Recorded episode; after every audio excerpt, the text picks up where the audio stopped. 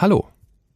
Bevor wir mit der ersten Folge People of Science starten, immer dann, wenn es in diesem Podcast zu nerdig oder fachspezifisch wird, unterbrechen wir das Gespräch ganz kurz für eine Fußnote.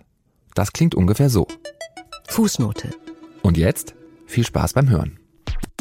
Also diese Professorenlaufbahn, das ist schon eine lange Kiste und so unsicher, ob das dann klappt und ob man das hinkriegt und ob es wirklich in der Professur endet oder ja. ob man dann doch irgendwie ja. ähm, die Wissenschaft verlässt. Mhm. Also ich dachte immer so, oh Gott, irgendwie, oh Gott, wenn ich das nächste Paper nicht unterkriege, dann werde ich wahrscheinlich irgendwie als Taxifahrer. Äh, jetzt wird so ganz klischeehaft. Wissenschaft ist der beste Job der Welt. Sie machen Studien, beraten die Politik, geben Interviews, ihre Namen kennen wir. Was sind das überhaupt für Leute, diese WissenschaftlerInnen? Naja, ich bin einer von ihnen und in diesem Podcast geht es darum, die Menschen hinter den Studien und Interviews kennenzulernen. Mein Name ist Bertolt Meyer, ich bin Professor für Arbeits- und Organisationspsychologie an der TU Chemnitz und das ist People of Science, ein Podcast von Arte und Deutschlandfunk Kultur. Unser Gast in dieser Folge ist Alena Büchs und die stellen wir jetzt kurz vor. Triage in der Corona-Krise, künstliche Intelligenz in der Psychotherapie oder Diagnostik im Mutterleib. Die Themen, mit denen sich Alena Büchs beruflich beschäftigt, sind gesellschaftlicher Sprengstoff. Büchs ist Vorsitzende des Deutschen Ethikrats. Sie ist in Osnabrück geboren, hat Medizin studiert und Soziologie und Philosophie. Seit 2005 ist sie zugelassene Ärztin. Außerdem ist sie, jetzt tief Luft holen, Professorin für Ethik der Medizin- und Gesundheitstechnologie und Direktorin des Instituts für Geschichte und Ethik der Medizin an der Technischen Universität München. Angeblich kann sie auch mal, Zitat, einen ganzen Tag lang durchchillen. Ob wir ihr das bei dem Lebenslauf glauben können? Herzlich willkommen, Alena Büchs. Hallo, freut mich sehr. Die meisten kennen Sie aus der Corona-Krise oder aus der Zeit der Corona-Pandemie als Vorsitzende des Deutschen Ethikrats. Wie wird man das? Uh, ähm, das werde ich gar nicht so häufig gefragt. Man wird gewählt von den Ratsmitgliedern. Das ist eine geheime Wahl bei der allerersten Sitzung. Das ist die konstituierende Sitzung. Und da kann man eben kandidieren und dann gibt es eine ganz normale Wahl. Ähm, aber da hat es in der Vergangenheit wilde, wilde Szenen gegeben. Also das so in letzter Minute, ja, ja, äh, auch in unserem Vorgängergremium, dem Nationalen Ethikrat, der vor dem Deutschen Ethikrat existierte, äh, dass so in letzter Minute noch irgendwie ein Kandidat sich auf einmal äh, oder vorgeschlagen wurde. Ich weiß nicht, ob er sich selber aufgestellt hat oder vorgeschlagen wurde und dann auch Vorsitzender wurde. Also das kann durchaus wild okay. sein. In meinem Fall ähm, war es nicht so wild. War das ein weiter Weg, jetzt bildlich gesprochen, von ihrer, von ihrer Heimat, wo sie herkommen, aufgewachsen sind, bis zum Ruf in den deutschen Ethikrat. War das, war das weit? Oh, das ist eine gute Frage. Ja, das war schon, also, ich, das habe ich schon ein, zwei Mal öffentlich gesagt. Äh, ich komme aus einem wirklich aus einem bildungsbürgerlichen Haus. Mhm wo einfach die Universität, akademische Bildung, das war jedenfalls auf dem Schirm, irgendwie auf dem Radar.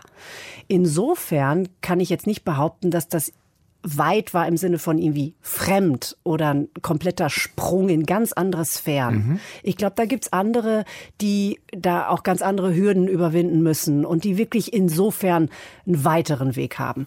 Aber ich hätte natürlich nie gedacht, also es war, es waren so viele Zufälle, auf diesem Weg. Ähm, und natürlich hat er auch ganz schön lange gedauert in meiner Wahrnehmung.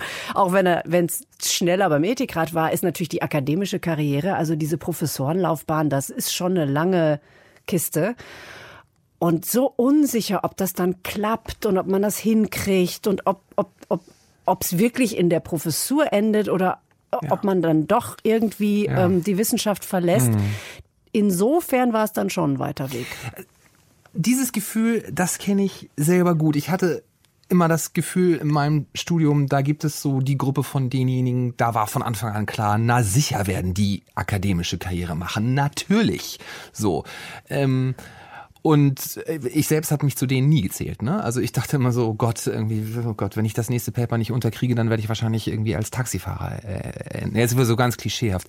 Aber bei, bei, bei Ihnen, irgendwie, wenn man da von außen so auf den Lebenslauf guckt, dann, äh, also ich würde vermuten, wenn ich Ihr Kommilitone gewesen wäre, dann hätte ich Sie auf jeden Fall in diese Gruppe einsortiert, wo es klar ist, da geht's eh ganz nach Total oben. Total witzig. Ähm, da gibt's ja so ein Auseinanderklaffen der inneren Wahrnehmung und der äußeren Wahrnehmung. Mhm. Ich war, das will ich ganz offen sagen, ich, ich war akademisch, lief's bei mir immer ganz gut. Und ich war zum Beispiel in der Studienstiftung des deutschen Volkes. Mhm. Und da gab's immer diesen Witz, es gibt ähm, den KGB ja, und den CIA. CIA. Kennen Sie auch, ne? Und der KGB ist der Kreis Genialisch Begabter. Das waren dann diese ganzen Mathe-Preisträger mhm. und diese totalen Überflieger. Und dann gab's den CIA, das passt jetzt sprachlich nicht perfekt, das war der Kreis irrtümlich Aufgenommener. Und natürlich hat man selber immer gedacht, man gehört in den CIA und nicht zu den KGBs. Und in der Studienstiftung war das definitiv auch eher so. Mhm. Mhm. Im Studium habe ich mich auch, ich habe mir an, ich, das Lustige ist, wir waren ein wahnsinnig starker Jahrgang in Münster damals. Ich habe in Münster viel studiert. Ich war auch im Ausland, aber ich habe viele Münster studiert und da sind jetzt eine ganze Reihe Leute, die haben jetzt Lehrstühle. Und ja, mit denen habe ich gelernt. Mit ja, denen habe ich zusammengesessen ja, äh, in der Bibliothek und wir haben irgendwie fürs Examen äh, äh, uns die Sachen reingezogen. Und trotzdem habe ich eher mal gedacht, die werden Professoren. Ich nicht. Ja, das, das heißt, man selber denkt, äh, man hat mhm. dieses Imposter-Syndrom oder was auch immer ja, das ist. Man krass. denkt irgendwie, man, man schafft und man ist so unsicher und kriegt man das ja, hin und dann hat man die Eltern, die sagen, bist du sicher, dass das äh, in die richtige Richtung geht, was ja auch gut ist, ne, dass man das immer wieder mal anzweifelt. Und andere sagen einem dann im Rückblick, ja, das war doch klar, dass du da irgendwie. Und ich denke immer, nee, also mir war das nicht so klar, kann vielleicht so ausgesehen haben. Aber ich glaube, das ist sehr häufig so, dass das von außen total geradlinig aussieht. Mhm. Aber wenn man es gelebt hat, weiß man, an wie vielen Ecken irgendwas zufällig passiert ist, man einen Misserfolg hatte und aus diesem Misserfolg ist dann doch noch vielleicht irgendwas Positives geworden und so, wie ein Leben halt ist. Darf ich mal nachfragen, äh, gibt es Zufälle, an die Sie sich besonders erinnern, wo Sie im Nachhinein sagen würden, okay, dieser verrückte Zufall hat maßgeblich dazu beigetragen, dass ich da bin, wo ich heute bin oder jener Misserfolg? Gibt es da irgendwas? Ja, es gibt einen total wichtigen Misserfolg. Ähm, und zwar Lustig, das habe ich glaube ich auch noch nie erzählt, weil man redet ja auch nicht über die Misserfolge, ne? Man redet ja immer über das, was da steht im wie war es denn dann da und wie war es denn dann da und wie war denn dieses Projekt und so. Man redet nicht über die Sachen, die nicht geklappt haben. Hm. Ich habe mich beworben auf ein weltweit renommiertes Fellowship äh, in meinem Fach, äh, von denen es ja gar nicht so viele gibt und schon gar nicht damals gab, in Harvard. Mhm. Fußnote. Fellowship ist die internationale Bezeichnung für ein Stipendium für Leute, die bereits einen Hochschulabschluss haben. Ich habe mich beworben auf ein weltweit renommiertes Fellowship äh, in meinem Fach, äh, von denen es ja gar nicht so viele gibt und schon gar nicht damals gab, in Harvard. Mhm. Und das habe ich nicht gekriegt. Ja, krass. Und dieses, und ich kann mich noch genau erinnern, ich habe ich hab diese E-Mail gekriegt, gedacht, Scheiße. Ja, oh Gott, das, oh Gott, das zieht einem den Boden ja, unter den Füßen. Und, und das kennt ja jeder. Ne? Ja. Und dann habe ich aber aus irgendeinem Gedanken heraus gesagt, okay, ich schreibe denen noch mal, ob ich vielleicht ein bisschen Feedback haben kann. Mhm. Und dann schrieb die mir zurück, oh, sie haben ganz knapp das verpasst. Sie waren in der allerletzten Gruppe und wir würden uns sehr freuen, wenn Sie sich auf ein anderes Fellowship bewerben. Ähm, und das ist nicht so üppig ausgestattet, da werden sie noch irgendwie ein bisschen Geld sozusagen äh, aus Deutschland mitbringen müssen, müssen sie gucken, wie sie das machen. Und da habe ich gedacht, ha. Und dann habe ich mich nochmal beworben und das habe ich gekriegt in Harvard. Und das war Spitzenklasse und habe dann ganz viel Förderung. In Deutschland war ich sehr erfolgreich, so verschiedene Förderungen einzuwerben für so einen Auslandsaufenthalt. Und dann saß ich da auf einmal mit drei Top Stipendien übereinander ja, gestapelt, die alle irgendwie super waren. Noch super, und hatte zu dem Zeitpunkt dann also wirklich auch, war auch finanziell wirklich mhm. gut ausgestattet mhm. für so einen Harvard-Aufenthalt, total mega geil. Aber das ging nur wegen dieser einen Nachfrage, die ich gestellt habe. Sonst hätte ich nämlich gedacht, shit, das hat nicht geklappt in Harvard dann gehe ich da halt nicht hin. Und so habe ich, das hat mein Leben verändert, dieser Aufenthalt da. Das war wissenschaftlich das Beste, was ich je erlebt habe, natürlich.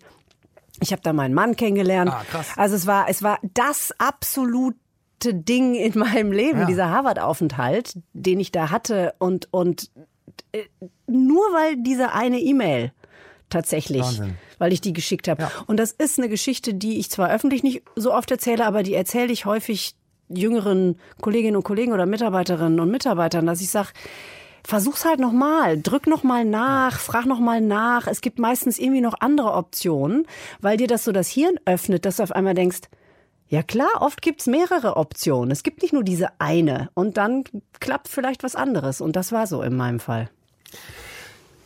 Was mich wieder daran erinnert, dass mir einer meiner akademischen Überväter mal äh, gesagt hat, ganz wichtig ist das Durchhaltevermögen. Ja, also klar, man braucht irgendwie so eine gewisse Grundausstattung irgendwie an Talent und Interesse, aber man muss halt auch äh, durchhalten und einstecken können, äh, wenn man Das ist das Wichtigste schaffen. von allem. Ja, ne? Sage ich auch den Leuten, ähm, die ich sozusagen jetzt, wo ich das Glück und, und die Freude habe, die irgendwie zu begleiten auf ihrem Weg, ähm, die Frustrationstoleranz Ja, oh ist extrem. Und, und, und das muss einem jemand so früh wie möglich sagen.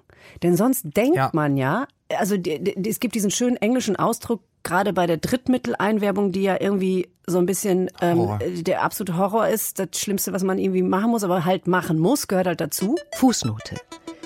Drittmitteleinwerbung bezeichnet die Suche nach finanzieller Unterstützung für die universitäre Forschung. Drittmittel können Gelder aus der Wirtschaft oder von Institutionen wie der Deutschen Forschungsgemeinschaft sein. Gerade bei der Drittmitteleinwerbung, die ja irgendwie so ein bisschen ähm, der absolute Horror ist, das Schlimmste, was man irgendwie machen muss, aber halt machen muss, gehört halt dazu.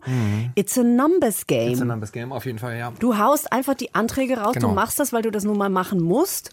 Und du musst dann aber auch damit rechnen, so wie alle anderen auch, dass Dinge eben nicht klappen. Das gehört dazu.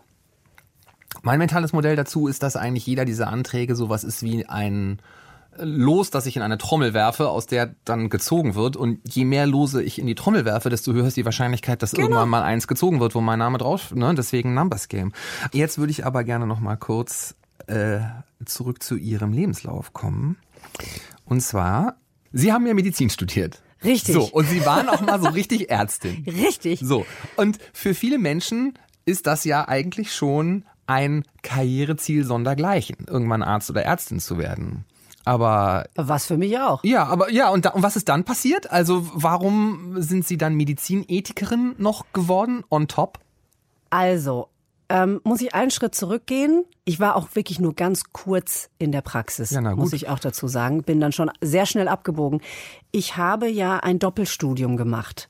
Das machen immer noch Leute heutzutage. Ist gar nicht so was wahnsinnig Außergewöhnliches. Ich habe ähm, dazu kombiniert zur Medizin einen Magister in Philosophie und Soziologie und bin eben so ein bisschen zweigleisig gefahren. Und das hat einfach Spaß gemacht. Ähm, mir hat so ein bisschen die geisteswissenschaftliche Seite gefehlt während des Medizinstudiums und habe das irgendwie so drumherum gewickelt. Und das war aber schon sehr kernig, gerade dann zum Ende hin. Und da merkt man dann, das tut man sich echt nur an, weil ich da irgendwie, man rennt dann ja so in, in der allerletzten Phase des Medizinstudiums, ist man wirklich mit Nachtdiensten ne, und allem Pipapo, richtig auf, in, in der Klinik unterwegs. Und dann irgendwie eine Magisterprüfung vorbereiten oder eine Magisterarbeit schreiben oder so. Das war schon, Ja. ich will das mal sagen, das war nicht so ganz ohne. Ich wollte sagen, wie war das mit der Selbstausbeutung?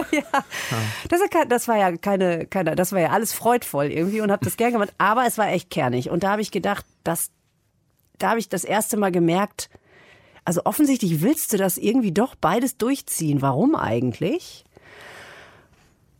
Und da habe ich gemerkt, mich interessiert die Überlappung zwischen den beiden. Mich interessiert der Raum, wo sich Geisteswissenschaft und Medizin berühren. Und dann kam genau zum richtigen Zeitpunkt für mich eben meine akademische Lehrerin Bettina Schöne-Seifert. Eine ganz ausgewiesene Medizinethikerin, so ein bisschen der ersten Stunde in Deutschland. Die kriegte den Lehrstuhl in Münster an meiner Uni und die hat mich weggefischt. ah, aber das war dann ja auch so ein bisschen so ein Zufall. Auch ein totaler Zufall. Die meisten Karrieren sind Zufälle. Also ich wüsste nicht, wie das anders laufen soll. Man kann ja die Dinge des Lebens nicht wirklich planen. Wie soll das gehen?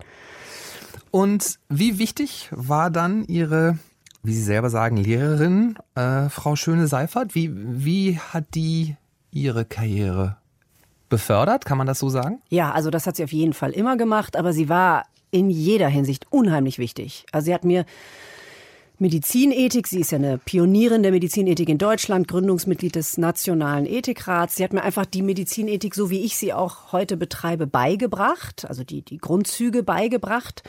Aber sie hat mir eben, sie war auch ein Vorbild. Sie hat mir einfach vorgelebt, wie man es macht, wie es geht. Also so ein bisschen das, was man berufliche Sozialisation nennt. Und das hat sie eben gemacht als Institutsdirektorin, Mutter von vier Kindern äh, mit einem Ehemann, der der Chefarzt ähm, war und ist und dem eben auch nicht langweilig war. Und das war so unglaublich wertvoll, jemand als Rollenmodell auch zu haben, die eben einem gezeigt hat, dass man ein erfülltes und glückliches Familienleben haben kann und trotzdem, trotzdem. Ja. voll nach vorne gehen kann äh, in einer wissenschaftlichen Laufbahn und eben auch mit so einer gewissen, mit einem Hang zu, zu Anwendung, auch bis hin zu politischer äh, Beratung. Ähm, also die, das, ich kann, ich kann Bettina Schöne-Seiferts Einfluss da wirklich überhaupt nicht überschätzen. Sie will das immer nicht hören. Sie findet das ganz furchtbar, wenn ich ihr das sage. Ähm, aber das war tatsächlich so. Und wie sehr spielt denn dabei auch die Rolle von einer anderen erfolgreichen Professorin, das vorgelebt zu kriegen, dass Karriere und Familie vereinbar sind, vor dem Hintergrund, dass wir ja immer noch extrem wenig Professorinnen mit kleinem i in der Professorenschaft haben. Ist total wichtig. Ich habe auch tolle Chefs gehabt. Also zum Beispiel hatte ich einen großartigen Chef dann beim englischen Ethikrat, von dem habe ich ganz viel gelernt, was so Teamführung und überhaupt Arbeitsprozesse und sowas anbelangt. Großartig. Aber von dem habe ich nichts gelernt, wie man äh, das schaffen kann, dass Familie und irgendwie auch eine, eine, eine äh, halbwegs erfolgreiche berufliche Laufbahn gut zusammenpassen können. Und das habe ich bei Bettina einfach gesehen. Das war sehr inspirierend. Und man muss eben ein erfülltes Familienleben nicht für eine erfolgreiche Karriere opfern. Das ist keine Entscheidung entweder oder, bin ich der festen Überzeugung. Sollte es zumindest nicht sein. Ja, mit ein, zwei Einschränkungen. Ähm, erstens, das muss ich einfach mal sagen, gilt das vor allem für Menschen, die auch ökonomisch privilegiert sind. Ähm, es gilt für Menschen, die so wie ich eben aus dem bildungsbürgerlichen ja. Haus kommen und die so bestimmt, denen bestimmte Sachen dann einfach ja. leichter fallen. Das ist das eine. Und das andere ist extrem wichtig, ist die Partnerschaft. Das geht nur, wenn man nicht sozusagen irgendwie 90 Prozent der Care Arbeit, Arbeit zu Hause macht und dann äh, die, die, die Karriere hat, weil dann brennt man ja komplett aus. Das ist nicht zu schaffen. Gibt's denn bei Ihnen manchmal die Situation, dass Sie denken, puh, wäre ich einfach in Anführungszeichen nur Ärztin geblieben? Nee. nee ne? ich liebe, ich liebe meinen Job. Ich bin immer dankbar dafür, dass ich das machen kann. Und auch wenn mir Elemente davon ab und zu halt auf den Geist gehen, Stichwort Drittmittelwerbung oder irgendwelche Admin-Sachen oh. und so diese Management-Geschichten, die man machen muss. Ich liebe den Job. Der ist großartig und ich habe so ein Glück und so ein Privileg, dass ich so viele unterschiedliche Sachen machen darf. Das heißt, ich bin. Ich, darf ich was ganz Persönliches sagen? Bitte. Es sind tatsächlich gerade auch, auch Misserfolge, also bei mir zum Beispiel auch Beziehungen, die dann mal auseinandergegangen sind, ähm, die schmerzhafte Erfahrungen waren, aus denen oft dann irgendwie was Positives entstanden ist. Fürs Leben, aber eben auch für den Beruf. Und das eine, was ich daraus gelernt habe, ist, dass ich fast nie denke, ach, hättest mal oder wärst mal. Echt, ja? No regrets? Echt nicht. Wirklich nicht merke ich jetzt gerade erst mhm. selber, dass das tatsächlich so ist und dass das was damit zu tun hat und das kann glückliche Fügung gewesen sein, aber eben vielleicht auch so ein bisschen diese, diese Frustrationstoleranz, die ich relativ früh aufgebaut habe. Klar gibt's auch irgendwelche alternativen Welten, in denen ich eine total glückliche, vielleicht praktizierende Ärztin wäre. Aber die kommen überhaupt nicht in den Kopf. Die interessieren mich einfach nicht. Und das ist, glaube ich, ein bisschen ein Glück. Ja. Aber das ist auch das unglaubliche Ausmaß an Autonomie, das wir in unserem Job haben, ja. oder? Irgendwie, dass man sich einen großen Teil der eigenen Zeit mit Dingen beschäftigen kann, die einen wirklich interessieren. Und das, das finde ich das Tolle an unserem Beruf, oder? Wissenschaft ist der beste Job der Welt. Sehe ich genauso. Tut mir echt leid, aber wir sind ja hier in einem Podcast, ja. der sich mit Wissenschaft beschäftigt. Es gibt nichts Besseres. Ja. Ich würde gerne ein bisschen tiefer noch in Ihren Job einsteigen, worum es da eigentlich inhaltlich so geht als Medizinethikerin. Ähm, vielleicht erstmal noch mal einen halben Schritt äh, zurück. Ähm, Sie sind oder Sie haben viele Rollen, würde ich mal sagen. Ähm, ja, die Ärztenrolle haben Sie so ein bisschen abgelegt, aber Sie sind Professorin, Sie sind auch Institutsdirektorin und Sie sind Vorsitzende des Deutschen Ethikrats. Wie sieht da so ein normaler Tag bei Ihnen aus? Es gibt keinen normalen nee, ne? Tag. Hm. Jeder Tag ist anders. Das ist wirklich wahr. Ähm, weil natürlich der Institutstag ganz anders äh, in München ganz anders aussieht als der Ethikratstag in Berlin beispielsweise. Ähm, also das ist so vielgestaltig von, ich sitze einfach ganz langweilig am, am Rechner. Äh, viel der Arbeit findet natürlich ähm, einfach ganz normal beim, beim Lesen und Schreiben statt. Ähm, bis hin zu, ich leite irgendwelche eben Gremiumssitzungen, äh, irgendwelche öffentlichen Dinge. Ähm, also das ist, äh, man, man kann nicht den typischen Tag der Medizinethikerin irgendwie beschreiben. Dann legen wir das beiseite und kommen mal zur Medizinethik. Was ist denn das eigentlich genau? Weil, also ich meine, Medizinethik, das klingt ja nun erstmal nach, alles ist erlaubt, was dem Patienten hilft, der Patientin. Aber wahrscheinlich ist das ein bisschen zu simpel gedacht. Also wir erklären Sie jemandem, vielleicht auch wie mir, der nicht so viel Ahnung hat, äh, womit Sie sich eigentlich wissenschaftlich beschäftigen. Also die einfachste Formel ist, Medizinethik beschäftigt sich mit dem guten und richtigen Handeln in Medizin und medizinischer Forschung. Das sagt einem jetzt mal erstmal noch nicht so wahnsinnig viel. Ähm, die Ethik ist ja eine philosophische Disziplin, mhm. also die eben nach dem guten und richtigen Handeln fragt, was sind die Prinzipien, die uns leiten sollten. Ähm, und das wird übertragen in einen Anwendungskontext, nämlich den der Medizin. Und da gibt's ich sage immer, also das ist so ein bisschen, ähm, da gibt's natürlich immer unterschiedliche Unterteilungen, aber die, die ich verwende, ist, es gibt drei Bereiche. Es gibt die klinische Ethik, das ist die individualorientierte Ethik auf den einzelnen Patienten. Arzt-Patienten-Beziehung, am Krankenbett, Entscheidungsfindung am Lebensende. Soll man noch weiter behandeln oder nicht? Soll man die Geräte ausstellen oder nicht? Ähm, welche Therapie ist hier von den verschiedenen Optionen die beste? Wie geht man damit um, wenn ein Frühchen in der 22. Woche geboren wird? 50 Prozent Chance zu überleben, 50 Prozent zu sterben. All diese Dinge, Transplantation und so weiter und so fort. Das ist oft der Kontext Krankenhaus, Klinik, Notfall, all diese ganz klinischen Situationen. Und das findet zum Teil wirklich auf der Intensivstation zum Beispiel statt. Da machen wir klinische Ethikberatung. Mhm. Da gibt es sehr etablierte Modelle, mit denen man dann zum Beispiel Situationen analysieren kann und dann Empfehlungen aussprechen kann. Die Entscheidungen liegen nie bei den Medizinethikerinnen und Ethikern, sondern eben beim Patienten, bei Patientinnen, bei den Ärztinnen und Ärzten, also bei denjenigen, die dann da entscheiden. Dann gibt es den Bereich der Forschungsethik der beschäftigt sich eben mit den ganzen Entwicklungen der Medizin, also Stammzellforschung, Genetik, äh, künstliche Intelligenz in Anführungszeichen in der Medizin, also all die Entwicklungen, die entstehen. Ähm, und versucht auch wiederum auf der Grundlage von recht etablierten Modellen ähm, da Empfehlungen auszusprechen, das abzuwägen, die Vorteile, die Nachteile, die Risiken, die Nutzenpotenziale und so weiter sich anzuschauen. Und dann gibt's einen dritten Bereich und da merkt man schon, das ist ein bisschen eine künstliche Unter Teilung. Das sind die Dinge, wo Medizin und Gesundheitswesen in die Gesellschaft hineinragen. Also das sind Fragen von Gerechtigkeit und Solidarität mhm. im Gesundheitswesen.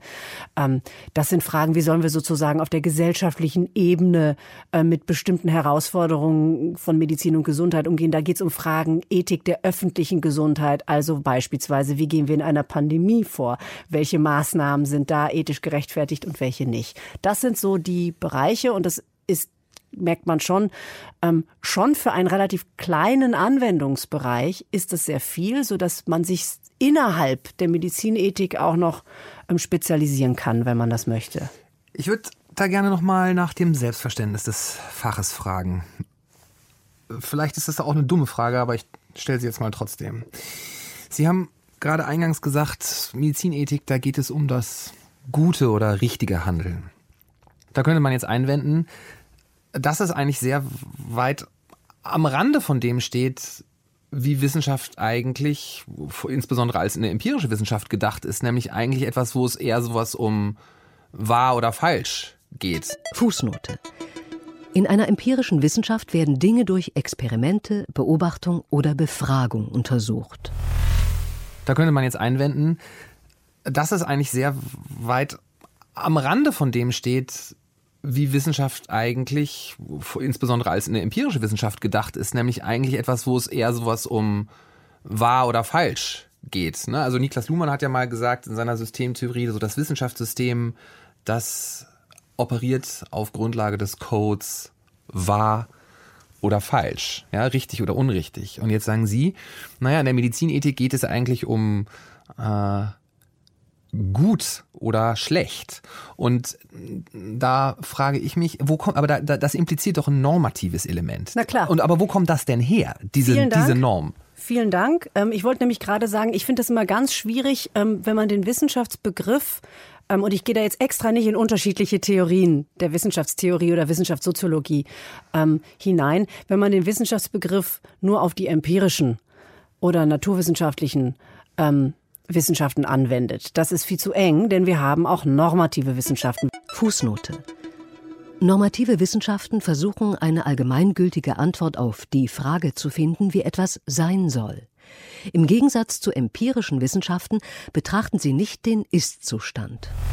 Wir haben auch normative Wissenschaften. Wir haben die Philosophie, äh, wir haben die Rechtswissenschaften und wir haben noch eine Reihe anderer äh, normativer Wissenschaften. Allen Wissenschaften eignet eine bestimmte grundlegende Methodik, also bestimmte Rationalitätskriterien, ne, bestimmte Überprüfbarkeit, Validierungskriterien und so weiter und so fort.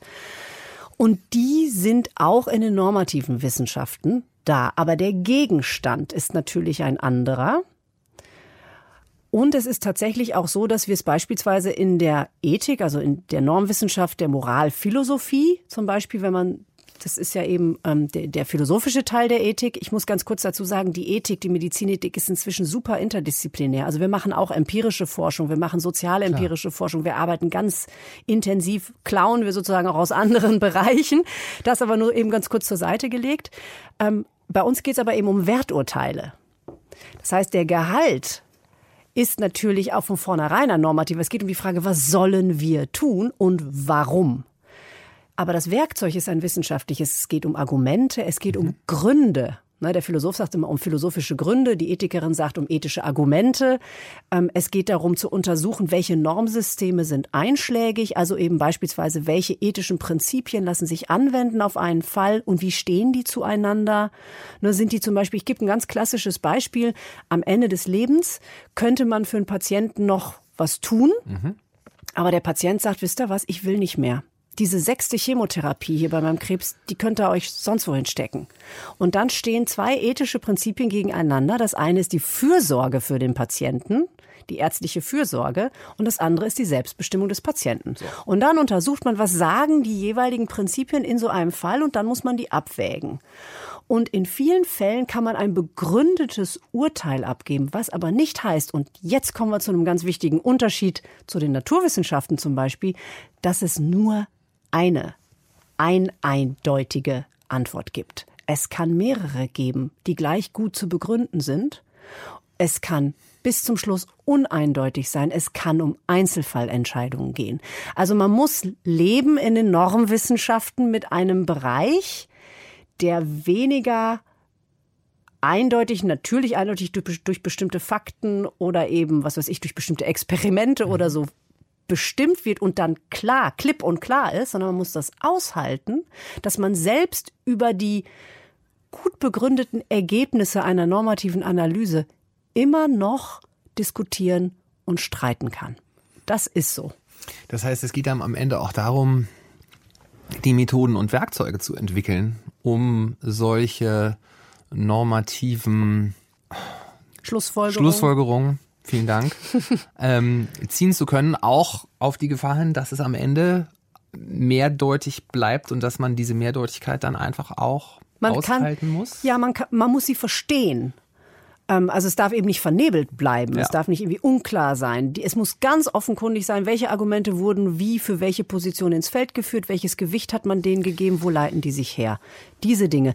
Ähm, das ist gerade in der Öffentlichkeit wirklich schwer zu vermitteln. Das glaube ich. Und eine der Sachen, für die ich ja so ein bisschen ähm, sowohl gelobt als auch gescholten wurde, ist, dass ich mich bemühe, Dinge relativ verständlich zu formulieren, ohne dass man alle Nuance verliert. Aber natürlich kann man in einem 20 Sekunden O-Ton keine komplexen ethischen Abwägungsüberlegungen anstellen. Da muss man ein bisschen einfacher werden. Und das Problem ist dann, und das ist so ein bisschen tatsächlich mir in der Vergangenheit durchaus auch passiert, dass vielleicht der oder die ein oder andere denkt, oh, das ist ja total einfach. Das ist ja quasi wie so eine Bauchgefühlgeschichte. Das kann ich auch. Aber wie gelingt es Ihnen denn, weil ich stelle mir das wahnsinnig schwer vor, die eigenen Werte, die eigenen persönlichen Normvorstellungen, die wir alle haben, mit denen wir durch, ne, die wir durch Prägung, unsere Erziehung, was auch immer aufgenommen haben, wie kann man das trennen? Äh, also, Eine normative Bewertung von komplexen Sachverhalten, von den eigenen Wertvorstellungen. Die eigenen Wertvorstellungen sind sehr wichtig. Die müssen aber durchreflektiert sein. Also man muss sie kennen, ähm, man muss sie selbst verstanden haben ähm, und man kann sie zum Gegenstand der Analyse machen. Man kann sich durchaus, man kann so diese ethischen, das sind moralische Überzeugungen, ne? das sind ja, ja die moralischen Wertvorstellungen. Ja. Und die Ethik denkt ja nach über die Moral, also auch über die eigene Moral. Ähm, und über all die anderen Moralen, die wir sonst so in unserer Gesellschaft haben oder die eben einschlägig sind gerade für eine bestimmte Fragestellung. Und dann sollte man, und das ist das Wichtigste, was man tatsächlich aus der philosophischen Ethik lernt, man sollte absehen von persönlichen oder überhaupt irgendwelchen Interessen. Mhm. Das heißt, man kann das mit hineinwerfen, man kann sagen, meine initiale moralische Überzeugung ist diese. Mein initiales moralisches Bauchgefühl ist das zu einer bestimmten Frage. Aber das darf nicht der Endpunkt sein, das kann höchstens der Anfang sein. Mhm. Und ein Element in einer Analyse, mir ist es häufig passiert in meiner Karriere, weil man das ja trainiert über Jahre. Man trainiert über Jahre, die Dinge zu analysieren und man macht das so häufig und so lange. Da bleibt nicht mehr viel moralisches Bauchgefühl übrig. Ja, man hat das derart. Echt, ja? Ja, natürlich. Dass ich häufig dann zu einer wohlbegründeten ethischen Position gekommen bin, die anders war als mein ursprüngliches moralisches Bauchgefühl. Könnten wir es mal probieren an einer konkreten These mal durchzuexerzieren, die ich versuchen würde zu begründen, die, denke ich, ein ethisches Dilemma enthält, nämlich, ich würde sagen, so ein öffentliches Gut-Dilemma, so der, der Kontrast zwischen was eine Entscheidung, die aus der Perspektive der einzelnen Person von Vorteil sein kann, kann aus der Perspektive des Kollektivs oder hier der Gesellschaft etwas problematisch sein. Und es ist aber etwas, wozu ich auch einen sehr persönlichen äh, Bezug habe und deswegen kann ich mich bei dieser Thematik nur sehr schwer lösen von meinen persönlichen Moralvorstellungen. Moralvorstellungen, herrje. Und ich äh, würde jetzt mal Folgendes in den Raum stellen wollen. Also, es geht um das Thema Pränataldiagnostik und es geht darum, wie sich die Fortschritte in der Pränataldiagnostik darauf auswirken werden, wie viel Menschen mit Behinderung wir zukünftig noch in unseren Gesellschaften haben werden. Fußnote. Pränataldiagnostik, zu Deutsch Vorgeburtsdiagnostik, bezeichnet Untersuchungen an Föten und schwangeren Frauen, etwa zur Erkennung von Krankheiten vor der Geburt. Es geht darum, wie sich die Fortschritte in der Pränataldiagnostik darauf auswirken werden, wie viel Menschen mit Behinderung wir zukünftig noch in unseren Gesellschaften haben werden in einer ferneren Zukunft, wo die Pränataldiagnostik in Anführungszeichen normaler ist. Es ist ja so, dass wir in Dänemark bereits beobachten können, dass dadurch die inzwischen sehr routinemäßige Anwendung von bestimmten Testverfahren, die sehr niederschwellig zum Beispiel daraus screenen können, ob schwangere Frauen ein Kind äh, aus, wie sagt man, austragen, austragen ähm, bei dem ein hohes Risiko für eine Trisomie besteht. Und ähm, die Daten zeigen relativ eindeutig, dass dann sehr häufig die Entscheidung zu einer Abtreibung, zu einem Schwangerschaftsabbruch getroffen wird. Was dazu führt, dass zum Beispiel in Dänemark der, die Zahl der lebensgeborenen Kinder mit Trisomie massiv, massiv zurückgegangen ist auf ein Niveau, das mittelfristig dazu führen wird, dass es wahrscheinlich in Dänemark keine Menschen mit Trisomie mehr geben wird. Gar nicht mehr. Das heißt, wir reden hier darüber, dass eine bestimmte gesellschaftliche Gruppe Menschen mit Trisomie in Zukunft nicht mehr existieren wird. Und dagegen hegt sich bei Angehörigen dieser Gruppe Widerspruch, die nämlich sagen, wir sind wertvolle Menschen und wir haben ein glückliches Leben, wir haben eine Existenzberechtigung, die hier in Frage gestellt wird.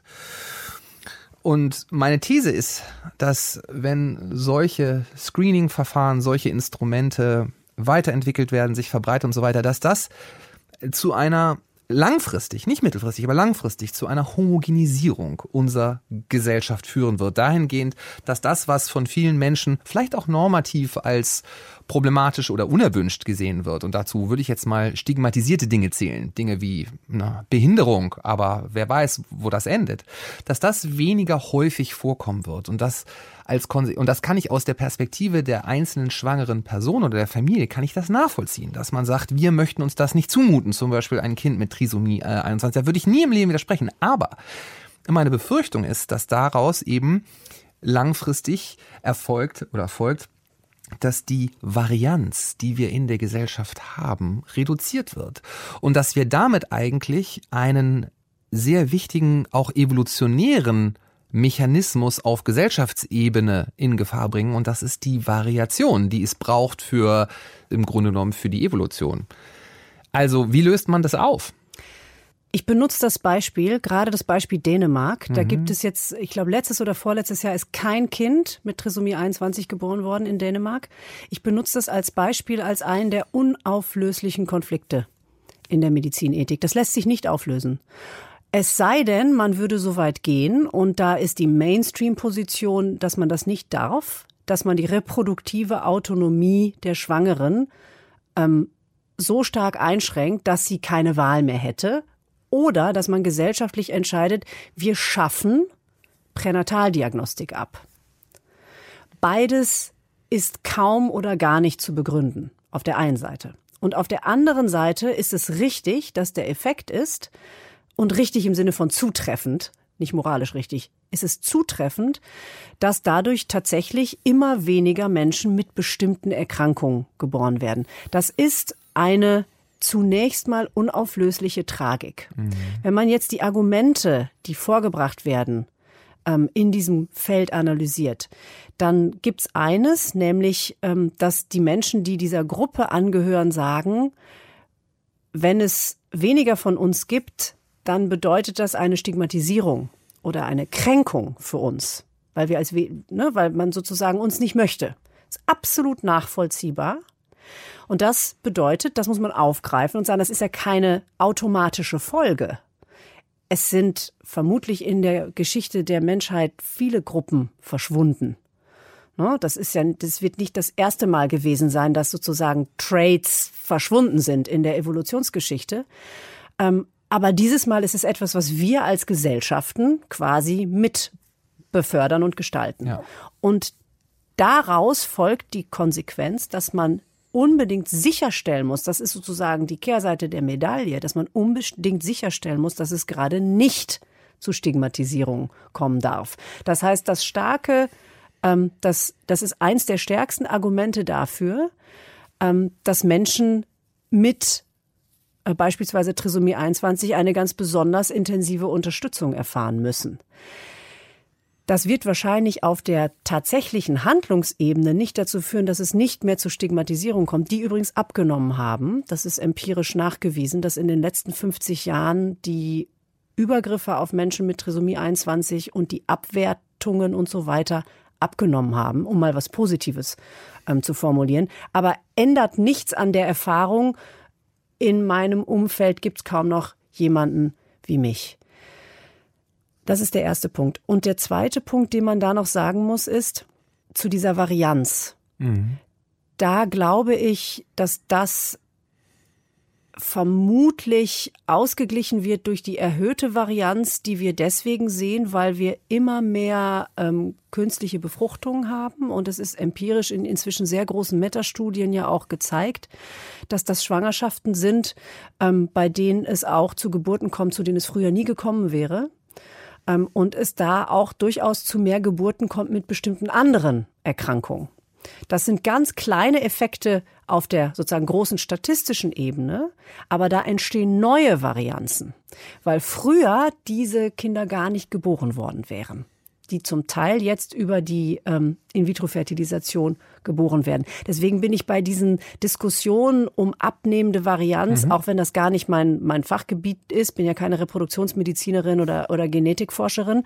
Ähm, aber das, was ich lese in der Fachliteratur, führt mich dazu, dass da die empirische Annahme nicht stimmt. Und das ist wichtig für ein ethisches Argument, das ja auf einer empirischen Annahme beruht. Aber nochmal, diese grundlegende Tragik, dass mhm. individuelle Entscheidungen auf der kollektiven Ebene zu etwas führen, was Menschen aus bestimmten Gruppen negativ betrifft, die lässt sich aus meiner Sicht jedenfalls in diesem Fall nicht auflösen. Und ich habe jetzt hier keine vollständige ethische Analyse geliefert. Das können wir nämlich gar nicht machen. Dazu gibt es ja ganze Bibliotheken. Da müssten wir uns ganz, ganz viele unterschiedliche Argumente anschauen. Ich habe das also jetzt wirklich extrem drastisch reduziert. Solange wir sagen, dass wir akzeptieren, dass eine Schwangere eine Wahl hat, solange kommt man aus dem Dilemma nicht raus. Und da würde ich ganz klar sagen, das muss so sein. Nein, aber da, da, also da kann ich natürlich auch nichts dagegen sagen. Also um Gottes Willen, ich fand das sehr, sehr überzeugend. Und ähm, ich habe da übrigens eine andere moralische Intuition. Ne? Also ich habe das, ähm, als ich, ich habe das immer unglaublich bestürzend gefunden. Und ich rede in meinen Vorlesungen ganz viel über diese Hypernormierungsphänomene. Die sehen wir ja, das ist ja jetzt ein Beispiel, aber wir sehen das ja in vielen äh, Bereichen. Und wenn man gerade, wenn man sich eben mit so etwas beispielsweise wie Keimbahneingriffen beschäftigt, dann fragt man sich schon, ähm, ob diese Normierung an sich ein, ein, ein etwas ist, das wir nicht sehr viel stärker problematisieren sollten. Und vielleicht äh, sollte ich noch einen Satz sagen, den ich gerade nicht gesagt habe. Ähm, mit der Unterstützung geht auch einher, also Unterstützung für Menschen, die Sorge haben, diskriminiert zu werden. Das ist das Allerwichtigste. Aber mir scheint fast genauso wichtig, dass wir öffentlich darüber diskutieren, dass diese Art von Vielfalt an sich wertvoll ja. ist.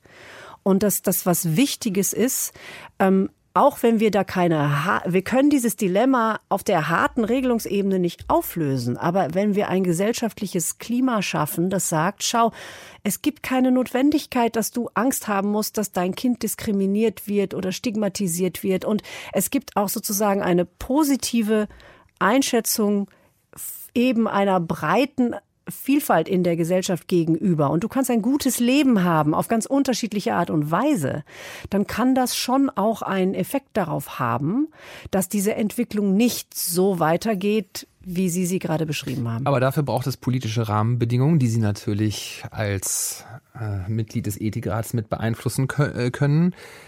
Frustriert Sie das nicht manchmal? Wie in der Politik mit Ihren Empfehlungen dann am Ende umgegangen wird? Und mit Ihrer Empfehlung meine ich jetzt des Ethikrates? Also das muss man wissen, dass nicht alles immer umgesetzt werden kann. Ähm, und dass auch nicht immer alles umgesetzt wird und dass Politik auch das Recht hat, sich noch andere Beratungen zu holen zu bestimmten Themen und nicht eins zu eins mhm ähm, eine, eine Empfehlung beispielsweise umsetzen muss. Das gehört einfach zum Geschäft. Aber klar gibt es die Momente, wo man denkt, Mensch, jetzt haben wir das doch so schön hier mhm. und so gut und man denkt ja auch, das ist richtig, was man da äh, veröffentlicht. Ähm, auch wenn das nicht immer alles meine eigene Position ist natürlich, weil das ja ein Gremium ist, das so etwas erarbeitet, ähm, denkt man ab und zu, ah, warum setzt ihr das jetzt nicht um? Aber das ist einfach der Tatsache geschuldet, dass wissenschaftliche Beratung und politische Entscheidung in zwei unterschiedlichen Systemen funktionieren und unterschiedliche Logiken haben und es keinen Automatismus von dem einen ins andere System gibt und auch nicht geben sollte. Trotzdem wünscht man sich natürlich ab und zu, es würde teilweise etwas ja, direkter umgesetzt. Ja, gerade als, als, als Wissenschaftlerinnen und Wissenschaftlern. Frau Büchs, ich bedanke mich sehr, sehr herzlich für Ihren Besuch in unserem heutigen Podcast. Ich nehme da ähm, sehr viel mit. Äh, noch einmal die Bestätigung der Erkenntnis, dass es häufig ganz krasse Zufälle auch sind, die auch eine wissenschaftliche Karriere formen, dass man auch den richtigen Support braucht zu wichtigen Punkten in der Karriere. Wie schön, dass wir uns darüber einig sind, was für ein toller Beruf der Beruf der Wissenschaftlerin und der Wissenschaftlers ist. Und wie beeindruckend Sie mir hier äh, innerhalb von wenigen Minuten äh, vorgeführt haben, wie Sie ein ähm, Argument von mir ähm, ganz wunderbar zerlegt haben. Äh, oh, ich habe doch nichts zerlegt. Naja, gut, aber ich sag mal so, ähm, einen wesentlichen Beitrag dazu geleistet, dass ich hinterher anders darüber nachdenke als vorher. Das ist schon mal was. Ganz vielen herzlichen Dank, liebe Frau Büchs, dass Sie heute Abend hier waren. Dankeschön. Das war People of Science, ein Podcast von ZDF Arte und Deutschlandfunk Kultur, produziert von Authentic. Redaktion für diese Folge hatten Pitt Arnold von Authentic sowie Linde Dehner und Moritz Hoppe vom ZDF. Unsere ProducerInnen waren Kais Harabi von Deutschlandfunk Kultur und Alexandra Minzler von Authentic. Mein Name ist Berthold Meyer. Wenn euch der Podcast gefallen hat, dann schreibt gerne eine Bewertung, gebt uns Sterne, am besten empfiehlt uns weiter. Bis zum nächsten Mal.